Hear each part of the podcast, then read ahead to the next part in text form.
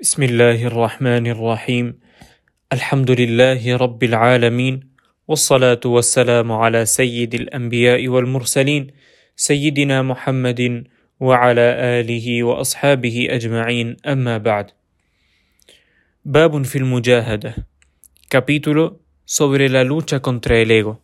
قال الله تعالى والذين جاهدوا فينا لنهدينهم سبلنا وإن الله لمع المحسنين Dice Allah Altísimo, a los que luchan por nosotros, les guiaremos a nuestro camino. Es cierto que Allah está con los que hacen el bien. وقال تعالى: واعبد ربك حتى يأتيك اليقين y adora a tu Señor hasta que te llegue la certeza. وقال تعالى: واذكر اسم ربك وتبتل إليه تبتيلا أي انقطع إليه. Recuerda el nombre de tu Señor y concéntrate de lleno en él. وقال تعالى: فمن يعمل مثقال ذرة خيرا يره y el que haya hecho el peso de una brisna de bien lo verá. وقال تعالى: وما تقدموا لانفسكم من خير تجدوه عند الله هو خيرا واعظم اجرا El bien que adelantéis en vuestro favor lo encontraréis junto a Allah, eso es mejor y posee más recompensa. وقال تعالى: وما تنفقوا من خير فإن الله به عليم. El bien que gastéis, Allah lo conoce. عن أبي هريرة رضي الله تعالى عنه قال قال رسول الله صلى الله عليه وسلم إن الله تعالى قال من عادى لي وليا فقد آذنته بالحرب وما تقرب إلي عبدي بشيء أحب إلي مما افترضت عليه وما يزال عبدي يتقرب إلي بالنوافل حتى أحبه فإذا أحببته كنت سمعه الذي يسمع به وبصره الذي يبصر به ويده التي يبطش بها ورجله التي يمشي بها. وإن سألني أعطيته ولئن استعاذني لأعيذنه. رواه البخاري. أبو هريرة رضي الله تعالى عنه relató que el mensajero de Allah sallallahu alayhi wasallam dijo dijo Allah altísimo quien combata a uno de mis aliados estará en guerra conmigo. No se me acerca mi siervo con algo tan querido para mí como el cumplimiento de aquello que le he ordenado. Si mi siervo es constante en acercarse a mí con acciones voluntarias, lo amaré. Cuando lo ame, seré su oído con el que oiga, su vista con la que vea, sus manos con la que obre el bien, y sus piernas con las que camina hacia el bien. Lo que me pida se lo concederé, y si busca refugio en mí, se lo daré. Este hadith ha sido transmitido por el imam al-Bukhari.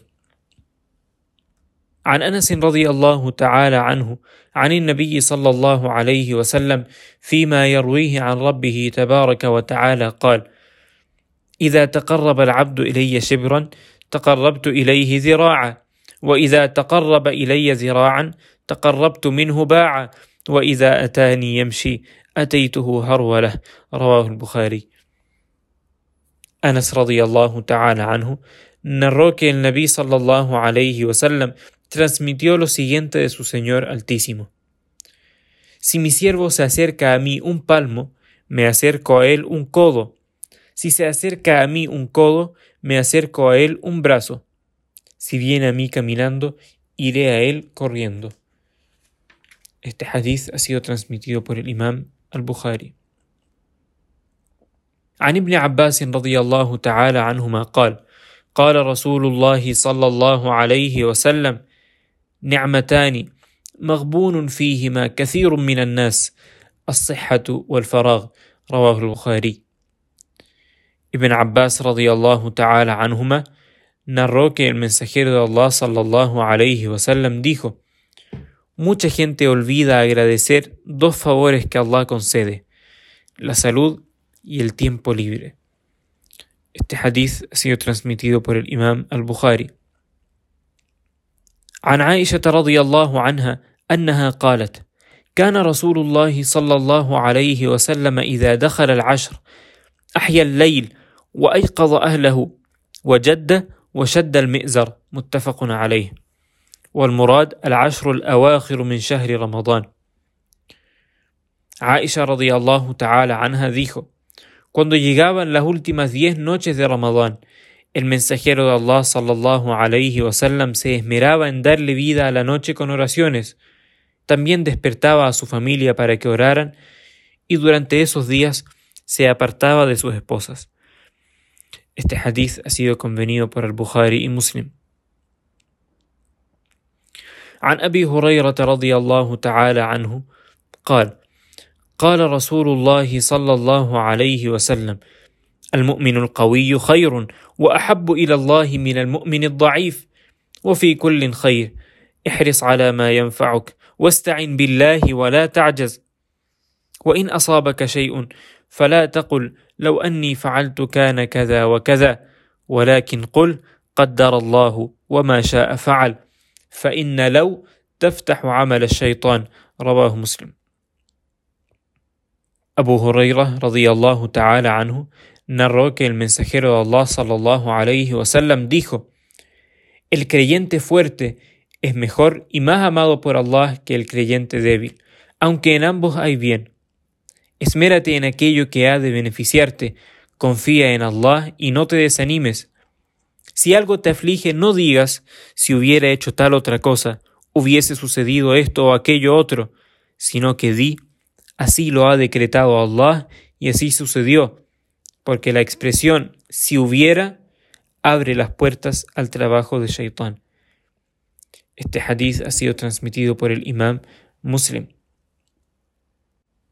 عن أبي صفوان عبد الله بن بسر الأسلمي رضي الله تعالى عنه قال قال رسول الله صلى الله عليه وسلم خير الناس من طال عمره وحسن عمله رواه الترمذي وقال حديث حسن أبو صفوان عبد الله بن بسر الأسلمي رضي الله تعالى عنه narró que el mensajero de Allah sallallahu alayhi wasallam dijo La mejor persona es aquella que vive una larga vida repleta de buenas obras.